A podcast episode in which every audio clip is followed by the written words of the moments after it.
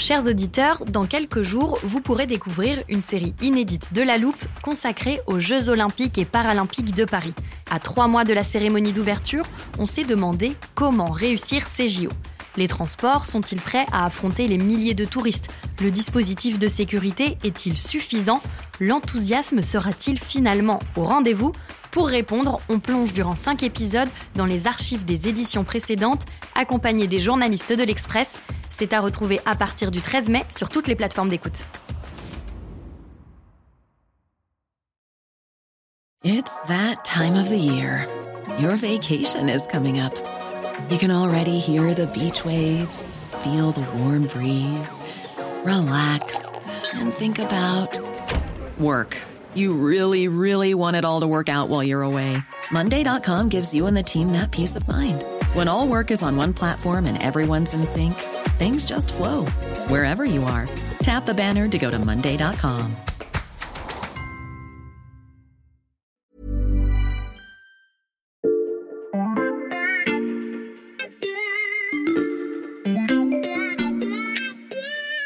Salut, c'est Xavier Yvon. Alors que le monde connaît cet été ses journées les plus chaudes jamais mesurées, je vous propose cette semaine une sélection d'épisodes pour comprendre les enjeux du réchauffement climatique avec aujourd'hui Margot Lanuzel à la présentation. Bonne écoute. J'ai cherché le bon moyen de vous faire comprendre le défi dont on va parler dans cet épisode et je me suis dit que le plus simple, c'était encore de consulter un dictionnaire. Pas besoin de tourner trop de pages, le mot que je cherche commence par un A ça y est, je l'ai. Anticipation. Ah, mais il y a plusieurs sens. Euh, exécution anticipée d'un acte, c'est pas ça qui m'intéresse. Voilà, c'est le deuxième. Écoutez bien. Mouvement de la pensée qui imagine ou vit d'avance un événement. Je sais que vous avez hâte de savoir où je veux en venir, on y arrive. Je vous donne un deuxième indice. Vous écoutez la suite d'un podcast de la première saison de La Loupe qu'on a diffusé juste avant l'été. Cet épisode était consacré à la science de l'attribution, qui cherche à établir les causes des événements météorologiques et donc peut nous dire s'ils sont dus au réchauffement climatique ou non. Si vous n'avez pas écouté cet épisode, je vous recommande de le faire. Il s'appelle Les experts enquête climatique. Et aujourd'hui, on va donc poser la question qui vient après. Que fait-on une fois que la catastrophe a eu lieu et quand on sait qu'elle peut se reproduire, voire s'aggraver à mesure que le réchauffement augmente? Autrement dit, comment fait-on pour anticiper un événement plus violent que tous ceux qui ont eu lieu auparavant?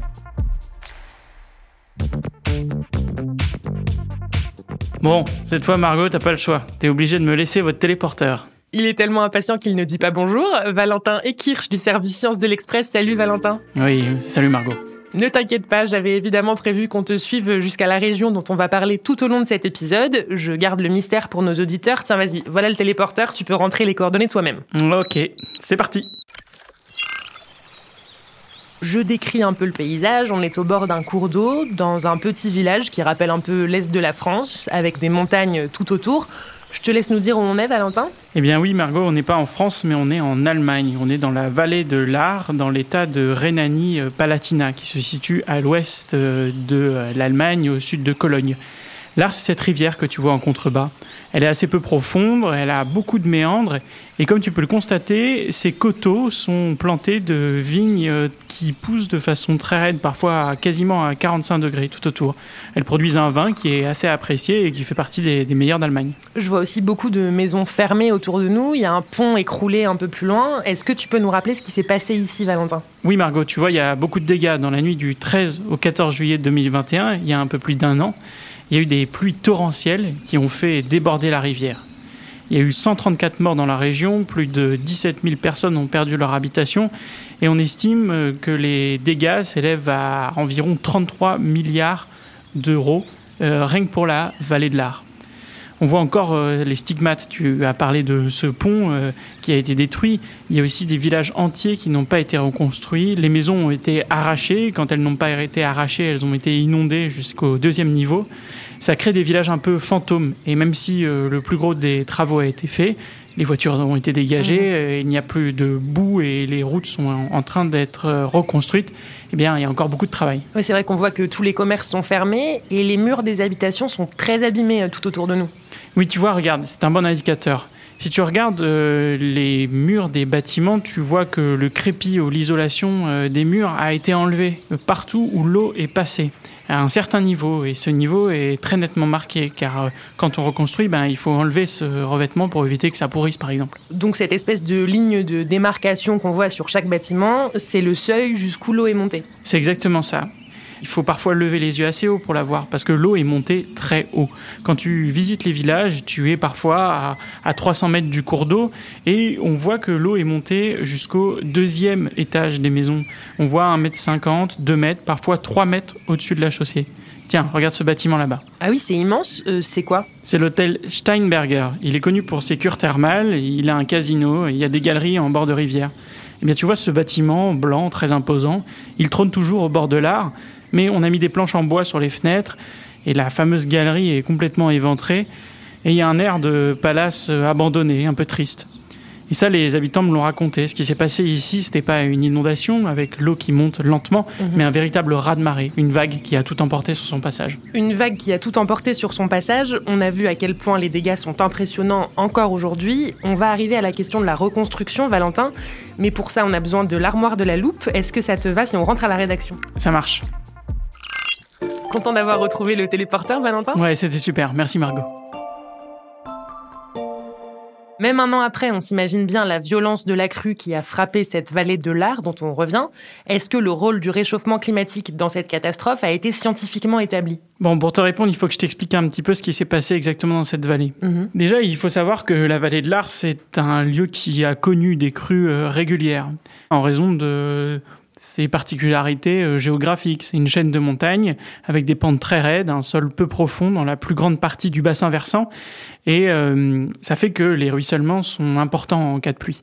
Ça avait donné lieu à plusieurs crues. Il y avait une, une crue importante en 2016, il y en avait une très haute en 1910. Mhm. Donc la vallée de l'Ar a l'habitude d'avoir ces crues-là.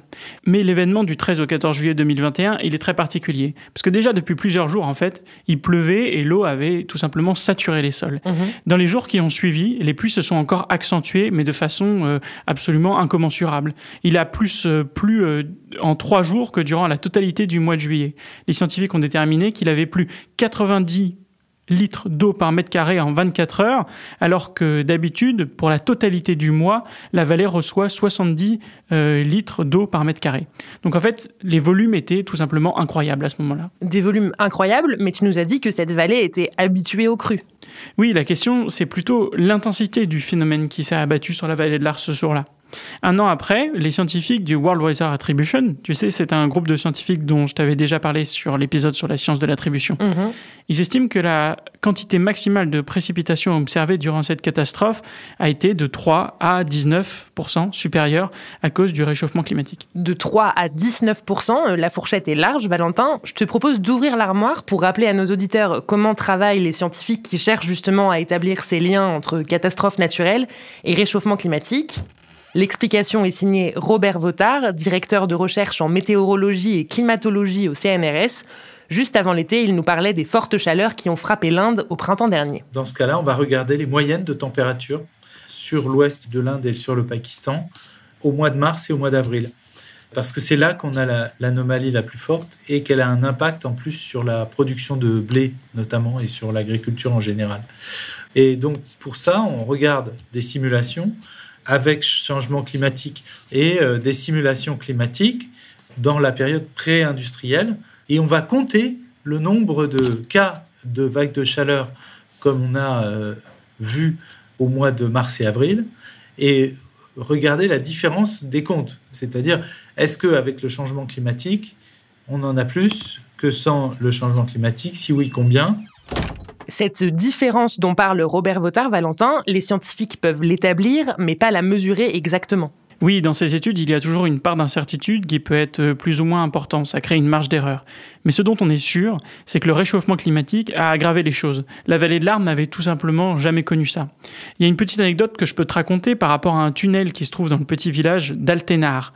C'est un village qui a été dévasté par la crue. Il y a deux ponts qui ont été tout simplement emportés par les flots. Mhm. Et à l'intérieur de ce tunnel, sur un mur, il y a des plaques qui témoignent du niveau des crues, une sorte de mémoire des épisodes passés on voit qu'il y a des plaques euh, qui euh, indiquent les niveaux de l'eau en 1888, En 1910, je t'en ai déjà parlé, cette crue, elle avait été assez haute. On voit que la plaque se situe à peu près 1m50 du sol. Et puis, il y a une plaque pour 2016 qui est elle aussi très importante. Ces plaques, elles témoignent d'une histoire des crues qui est déjà impressionnante, mais pour voir le niveau de la crue 2021, il faut tout simplement lever la tête bien plus haut. Et là, il y a un trait qui a été tracé à la bombe et il se situe à quasiment 6 euh, mètres en fait dans le tunnel. Donc davantage que le phénomène en lui-même, c'est l'ampleur de la crue de 2021 qui a pris la vallée de l'Ar de court. Exactement. Et ça, ça pose un problème pour ceux qui veulent justement se préparer euh, à l'avenir à ces crues, c'est de savoir comment redéfinir la nouvelle normalité après ça. Évidemment, les seuils évoluent en fonction des événements euh, extrêmes, mais la question c'est comment se préparer à la prochaine catastrophe, alors même que justement celle que l'on a connue était tout simplement du jamais vu.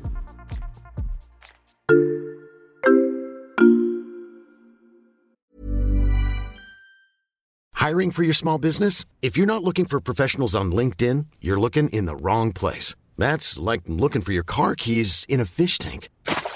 LinkedIn helps you hire professionals you can't find anywhere else, even those who aren't actively searching for a new job but might be open to the perfect role. In a given month, over 70% of LinkedIn users don't even visit other leading job sites. So start looking in the right place. With LinkedIn, you can hire professionals like a professional. Post your free job on linkedin.com slash people today.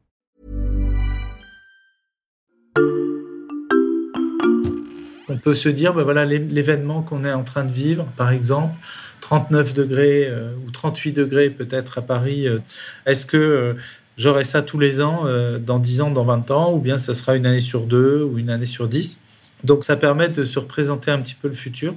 Ça permet aussi de, bien se rendre compte de, des conséquences du changement climatique.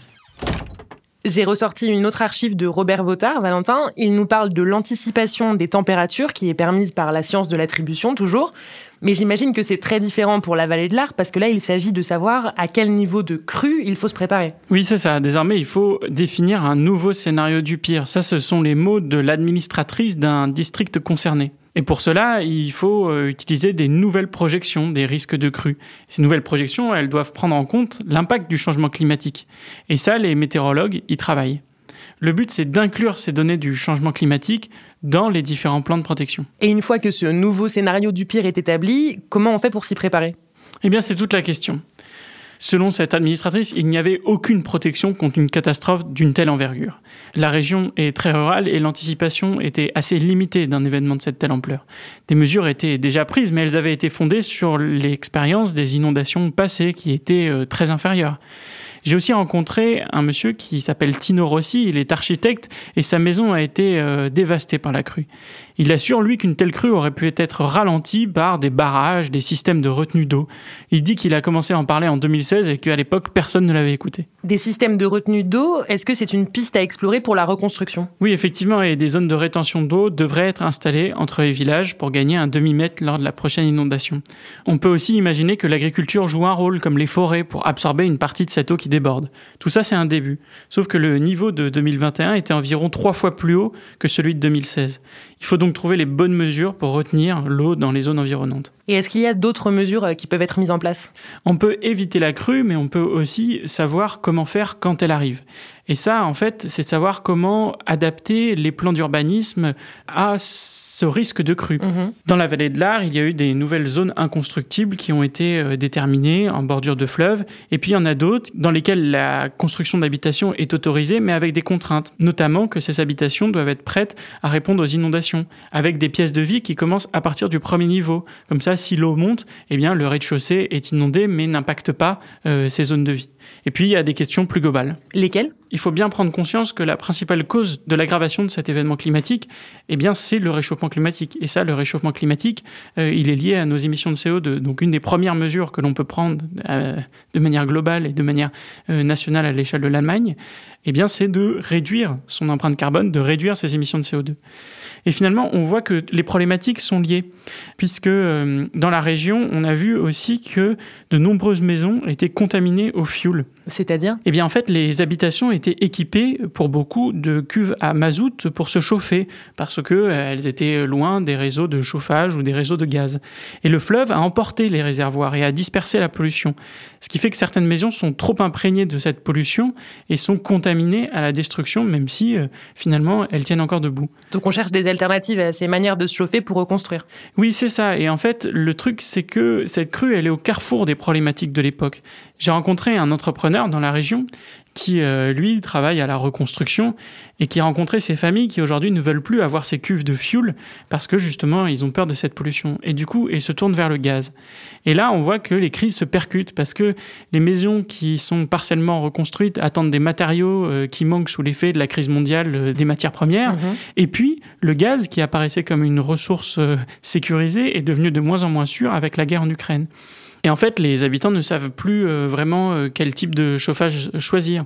Et maintenant que la région se reconstruit, elle essaye de penser à ces nouvelles problématiques, c'est-à-dire, euh, euh, par, exemple, d'installer des réseaux de chauffage local. Et puis, dans un pays qui vise la fin des énergies fossiles en 2035, Là où on installe des gazoducs, ils sont posés avec l'idée qu'ils peuvent servir au gaz, mais aussi être adaptables à l'hydrogène. Et ça, c'est euh, notamment une des solutions de transition écologique qui s'impose dans le cadre de cette reconstruction. Donc pas de solution immédiate, mais des pistes pour un avenir plus sûr, même si on ne sait pas exactement à quoi s'attendre, on l'a bien compris. Merci beaucoup Valentin. Merci Margot. Valentin Ekirch du service Sciences de l'Express. Je rappelle que tous tes articles, dont ton reportage dans la vallée de l'Ar, sont à retrouver sur l'express.fr. Je vous rappelle aussi, chers auditeurs, que vous pouvez vous abonner à la loupe pour ne manquer aucun épisode de notre deuxième saison. On publie un podcast chaque matin dès 6h sur toutes vos plateformes, Apple Podcast, Castbox ou Spotify par exemple. Vous pouvez nous mettre des étoiles si ça vous plaît, nous laisser des commentaires ou nous écrire à laloupe@l'express.fr. Cet épisode a été monté par Lison Verrier et réalisé par Jules Cro. On se retrouve demain pour passer un nouveau sujet à la loupe.